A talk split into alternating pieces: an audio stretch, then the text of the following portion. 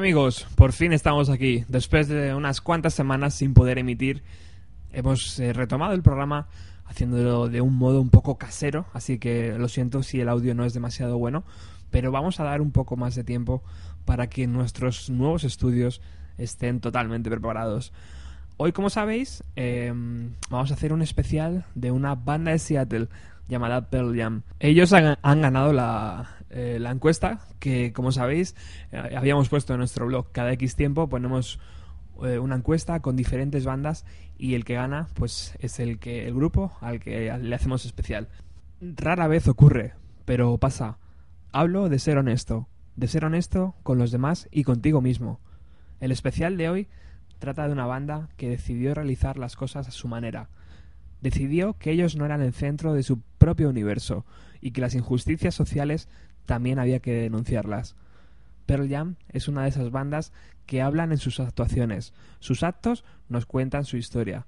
Y es una historia que acaba de cumplir 20 años. De verdad que me siento afortunado de haber compartido mi camino con ellos. Si tú también lo has hecho, ya sabes de lo que te hablo. Si no los conoces, no te preocupes. Tenemos Pearl Jam para rato.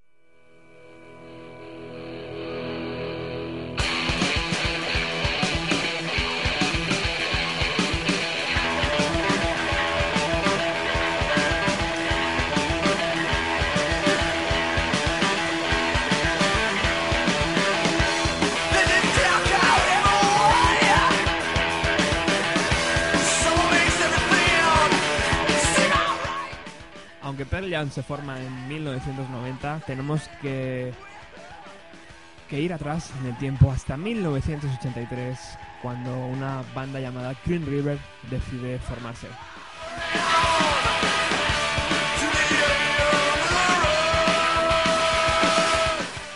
Los miembros de Green River eran Stone Gossard a la guitarra, Jeff Amen al bajo, el cantante Mark Ann, el guitarrista Steve Turner y la batería Alex Vincent.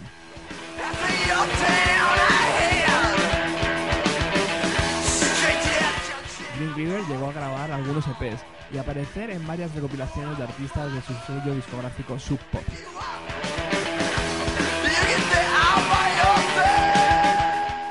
Pero finalmente decidieron separarse en 1987, pero son recordados como uno de los primeros grupos importantes del género grunge de Seattle. En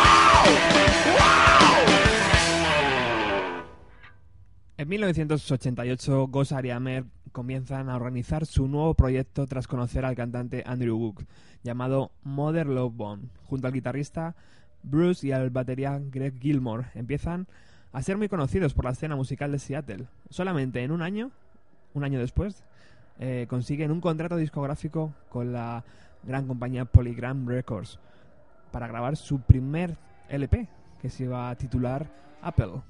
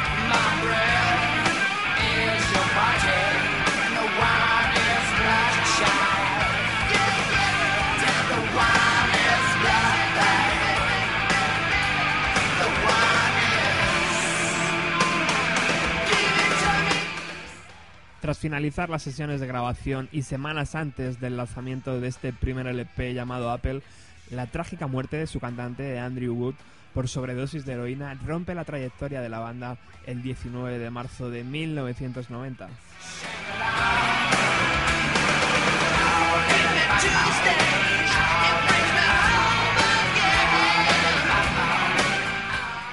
Sin banda, ya los integrantes de Mother Love Bone comienzan a grabar de la mano de Chris Cornell, que era amigo íntimo de Andrew, un disco homenaje a su compañero caído.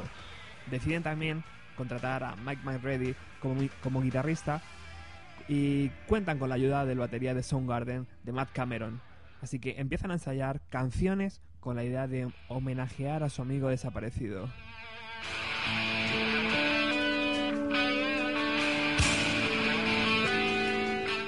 Al mismo tiempo, la banda decide grabar una cassette con algunas canciones que Stone Gossard había compuesto con el fin de encontrar un nuevo cantante.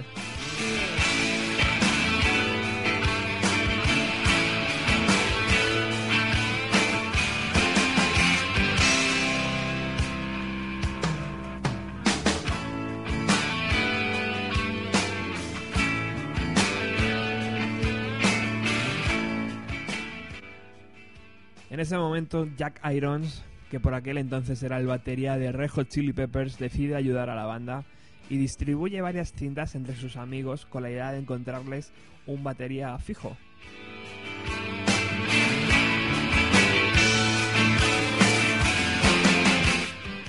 Pero Irons no solo mueve la cinta entre baterías, también se la da a un surfista de San Diego que conoce gracias a pachangas de baloncesto y que en ese momento trabaja en una gasolinera, un tal Eddie Vedder.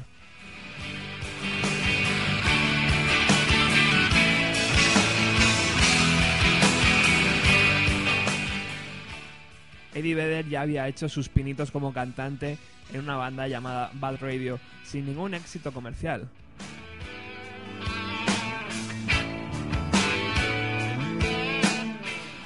Tras recibir la cinta, escribe tres canciones, graba las pistas de audio y devuelve la cinta a Pearl Jam, a Seattle.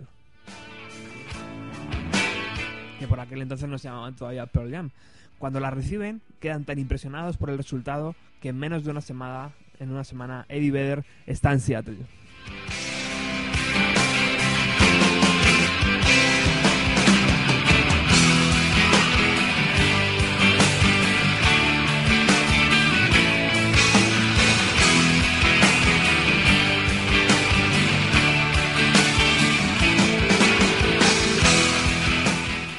Que Eddie decide estar en Seattle, empiezan los ensayos y como había- habíamos hablado antes, eh, Chris Cornell decide invitar al nuevo cantante al proyecto que había empezado meses atrás eh, y por fin el disco homenaje a Andrew estaría listo y vería a luz el día 16 de abril de 1991.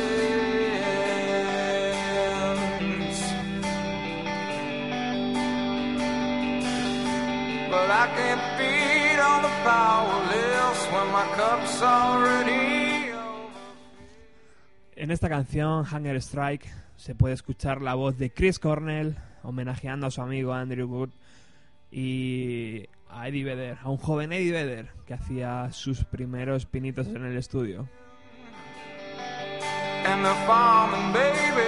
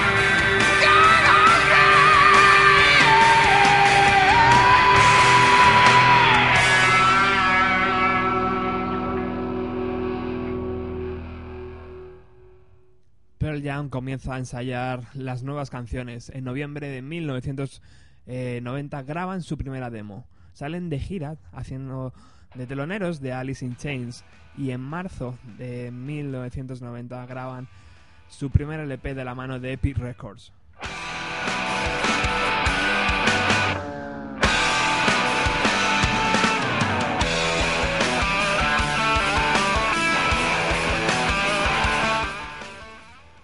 Durante un mes dan forma a su primer trabajo discográfico titulado Tem, en homenaje a su jugador de baloncesto favorito por aquel entonces, Mocky Blaylock.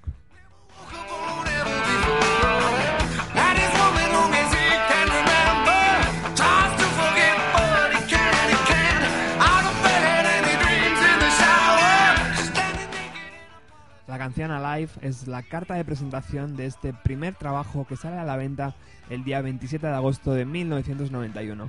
Junto a este single de presentación se, se lanzarían también en formato single Even Flow, Jeremy y Oceans.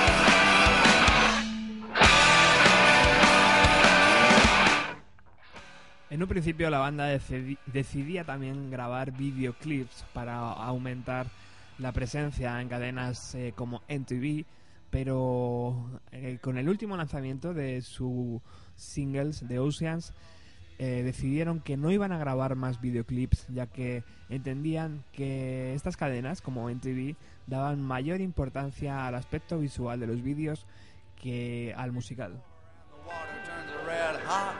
Up to be burned, burned again. Hold on to the thread. The currents. Para hacerse una idea del impacto que causó Tem y el nuevo sonido Seattle, ofrecen a la banda grabar un MTV Unplugged con un único disco editado hasta la fecha.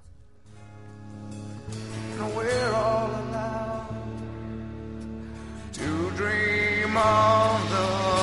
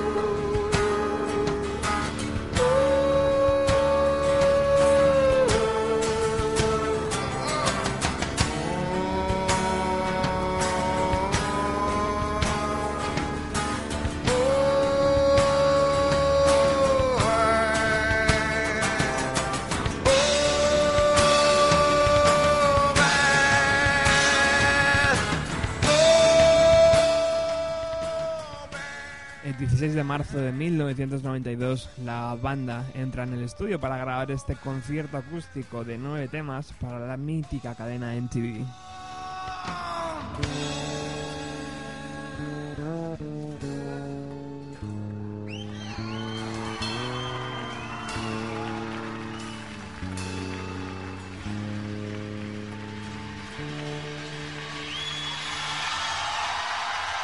Su fama iba creciendo y creciendo cada vez más.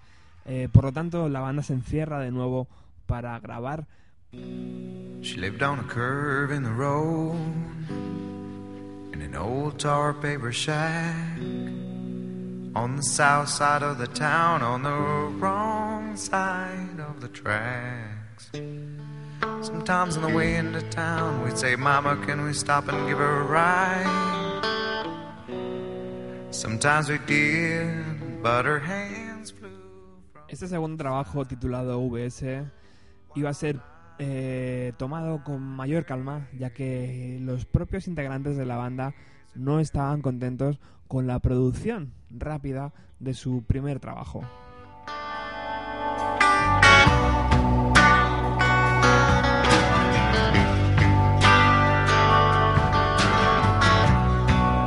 down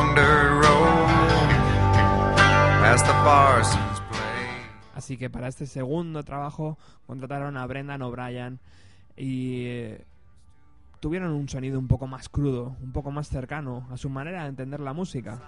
E.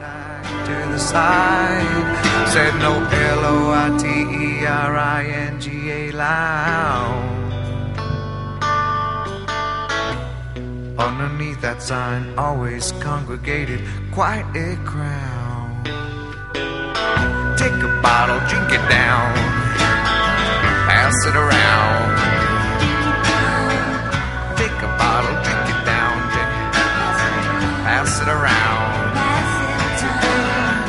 Take a bottle, drink it down, pass it, pass it, pass it around. One night, thunder cracked, Mercy backed outside her windowsill. Dreamed I was flying. Así, el día 19 de octubre de 1993, el segundo trabajo discográfico de Pearl Jam sale a la venta. De nuevo son cuatro singles, singles los que verían la luz. El tema Go, el tema Animal, Daughter y This Is On. Mary rising up above it all.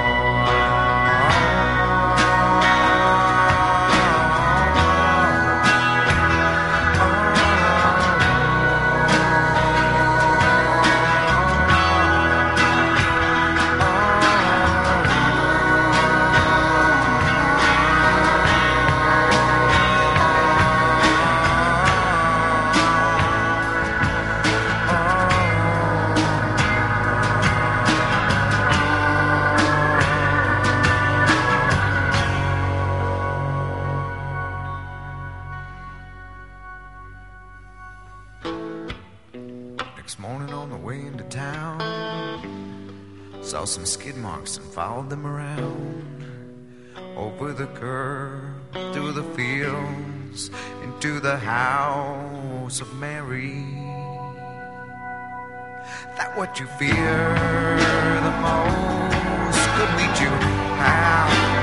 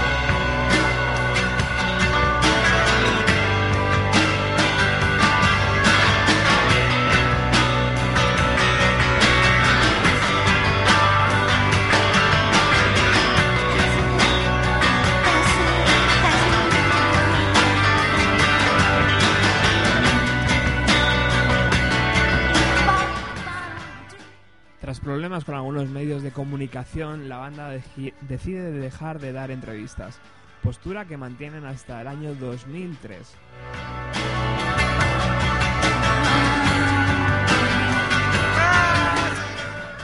Resumiendo, Pearl Jam en 1993 y 1994 es una banda que no promociona sus canciones con vídeos, que no están a gusto con su fama mundial y que dejan de dar entrevistas. Este es el panorama de Pearl Jam a finales de año de 1993 y principios de 1994.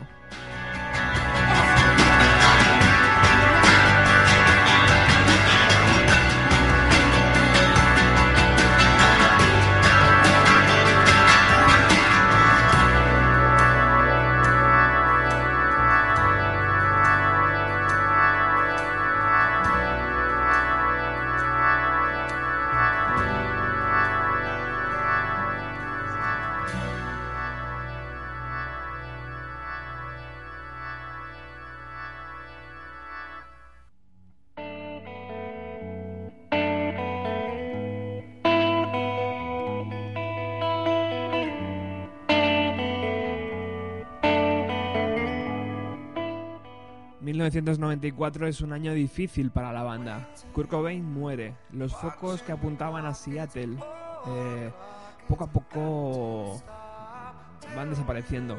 Además, los primeros roces internos de la banda son ya una realidad.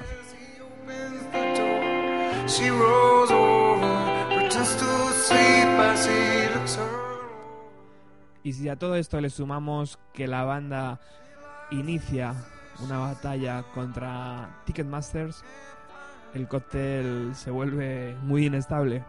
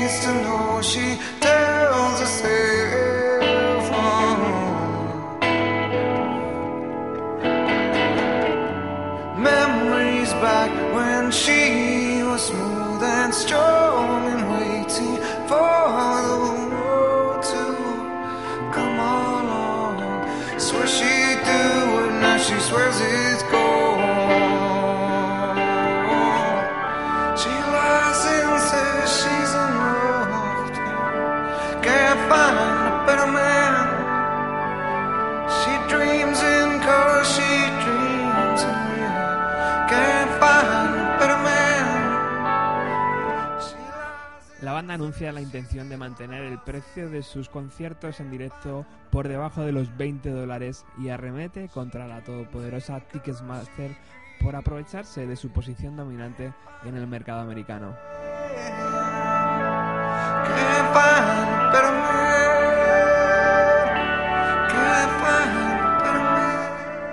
Tras juicios, demandas, ensayos para un tercer LP, empiezan a mezclarse con el resultado de la salida del grupo del batería Dave. De nuevo, Jack Irons, la persona que dio la cinta a Eddie Vedder, se sienta tras la batería.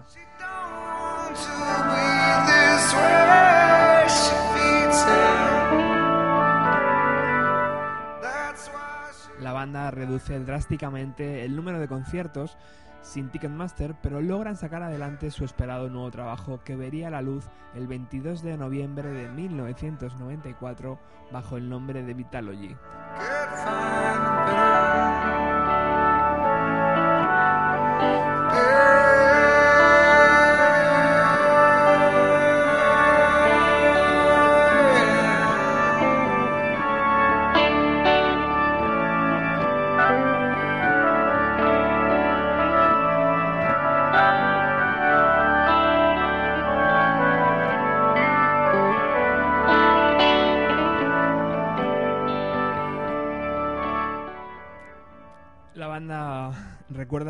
Grabaciones como muy tensas, dada el peso compositivo que tenía Eddie Vedder en la banda y los problemas de alcohol y drogas que Mike McReady eh, también tenía. Todo esto sumado a los pocos conciertos, eh, pues decidió a la banda darse un, un tiempo y programar cosas alternativas a la Apple Jam, por lo que mm, Eddie Vedder eh, se hizo un programa de radio llamado Self Pollution Radio con música de Soundgarden, de Matt Honey y de los propios Pearl Jam. Pero es que no os lo perdáis, los músicos Pearl Jam sin Eddie Vedder fueron la banda, bueno, con Eddie Vedder también fueron la banda de estudio y de directo de todo un clásico, de Neil Young.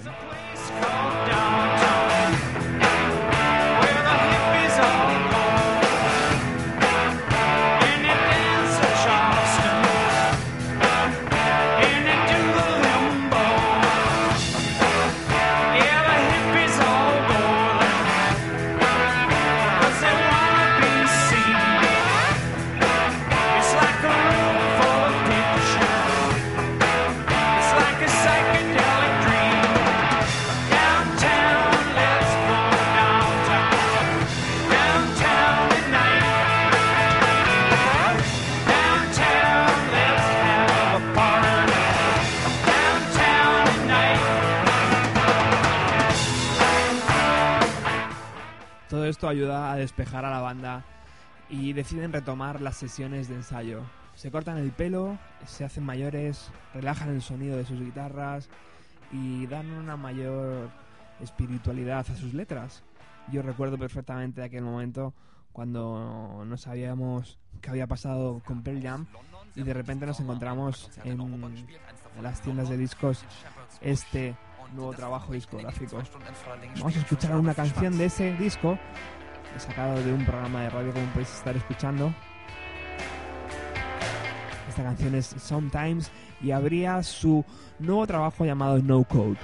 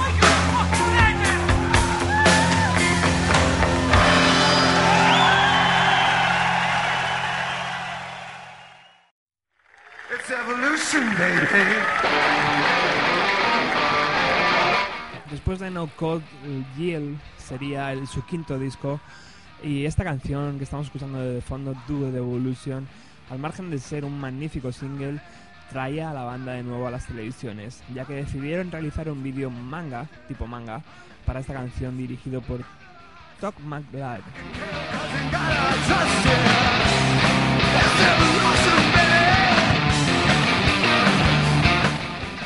En la gira de este Jill, la banda eh, se encuentra con otro problema. Con Jack Irons eh, a la batería tiene que dejar eh, las baquetas por problemas de salud. En ese momento reclutan a Matt Cameron, que ya había tocado con ellos, si recordáis, en las sesiones de Temple of the Dog. Y ah, lo reclutan porque Son Garden se había separado un año antes.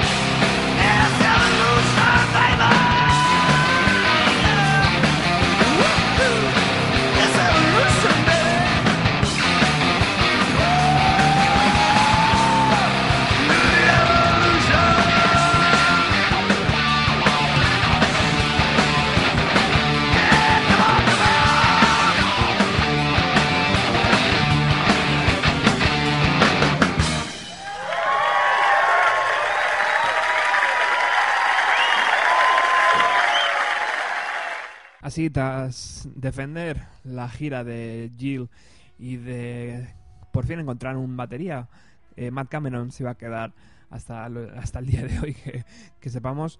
Eh, la banda se mete otra vez en el estudio y el 1 de septiembre del año 2000 vuelven al candelero publicando su sexto LP titulado Binaural.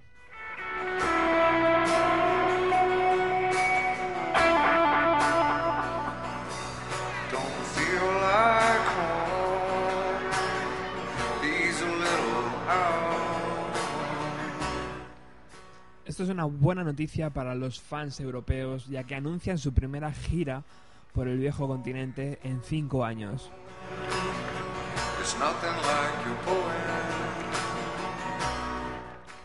En esa gira, además, la banda decide grabar y lanzar todos sus directos, un total de 72 discos.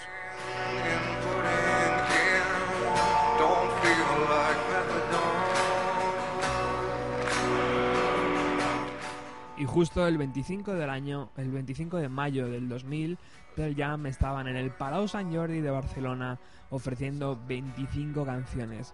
Una de esas canciones es- fue este single eh, que presentaba eh, Binaural y que sonó tal y como estás escuchando de fondo.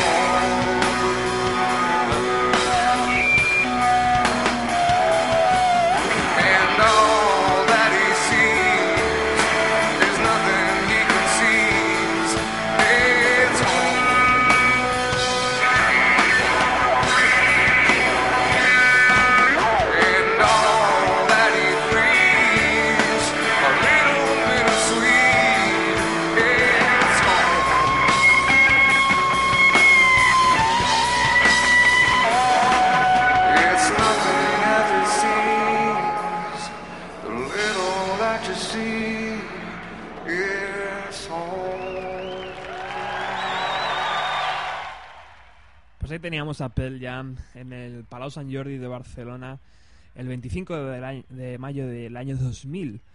Eh, pues ya os digo, ofrecieron un show de 25 canciones y fue una gran gira. Tan buena que la banda empezó a ensayar rápidamente lo que iba a ser su siguiente trabajo. Y el 8 de octubre del año 2002, la, banza lanza, la banda lanza un nuevo LP llamado Riot At.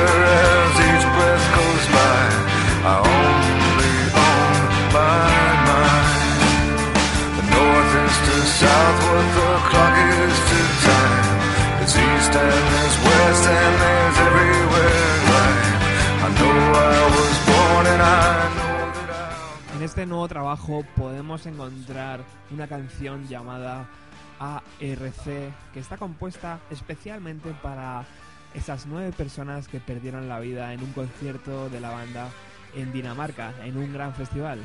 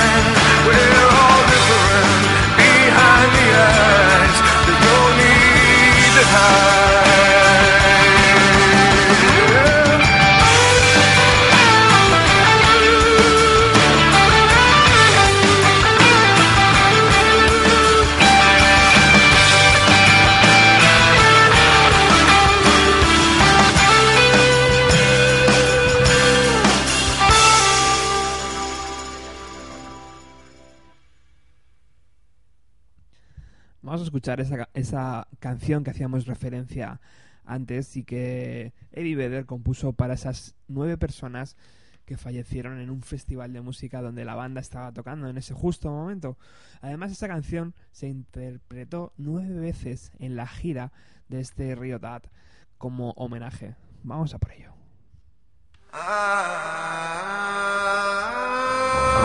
En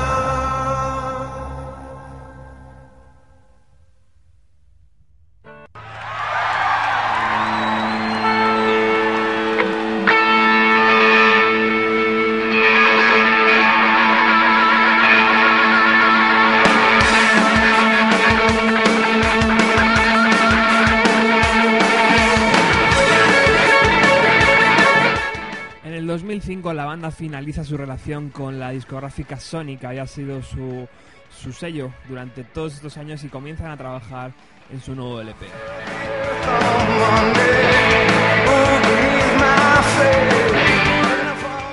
Así, el 6 de marzo del año 2006, la banda pone a la venta a través de su página web el single Worldwide Suicide,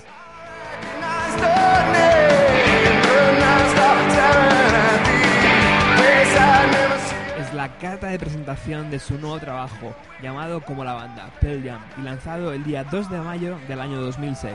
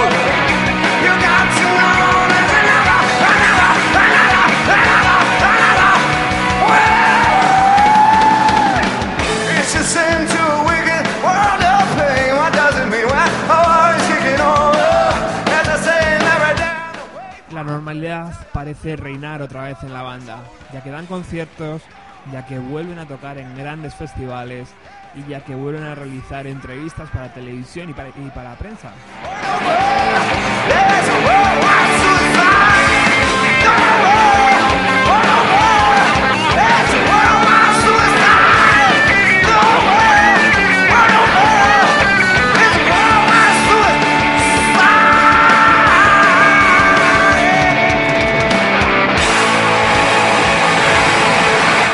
Además este Pearl Jam es un disco muy aclamado tanto por sus fans como por la crítica. Tremendo directo siempre el de esta banda. Casi 19 años, o podríamos decir que 19 años después de su creación, la banda lanza al mercado su noveno disco de estudio llamado Backspace.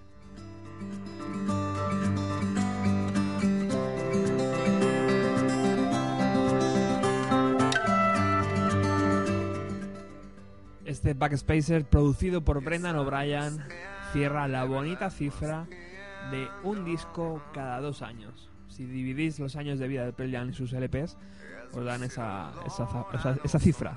Que no, yo imagino que no todas las bandas que han durado o que llevan tanto tiempo juntos han lanzado.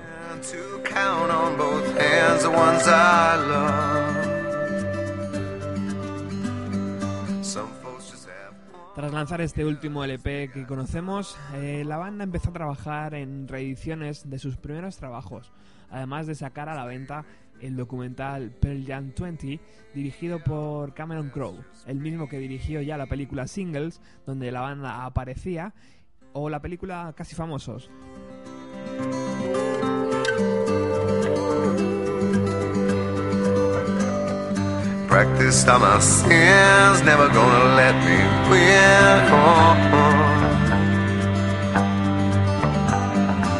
Under everything, just another human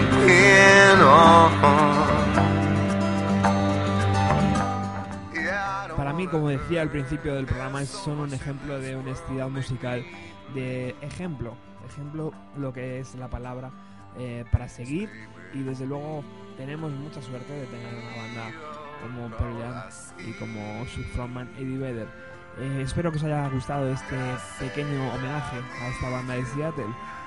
No os puedo garantizar que el próximo jueves estemos emitiendo ya en directo, pero bueno, seguid las noticias a través de nuestro blog www.bienvenidoalos90.blogspot.com Os espero allí. Muchas gracias.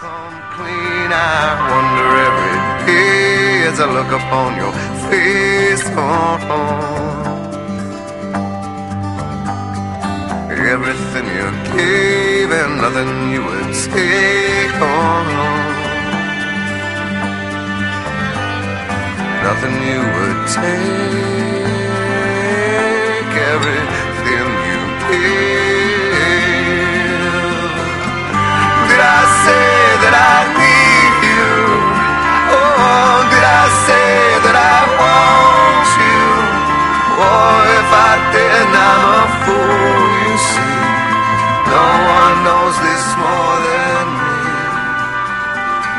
I come cleaner.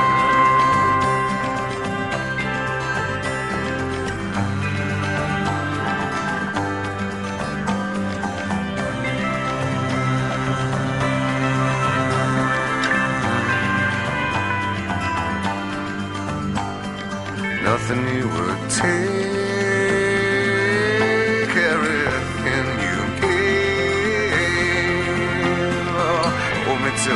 I. Meet you on the other side.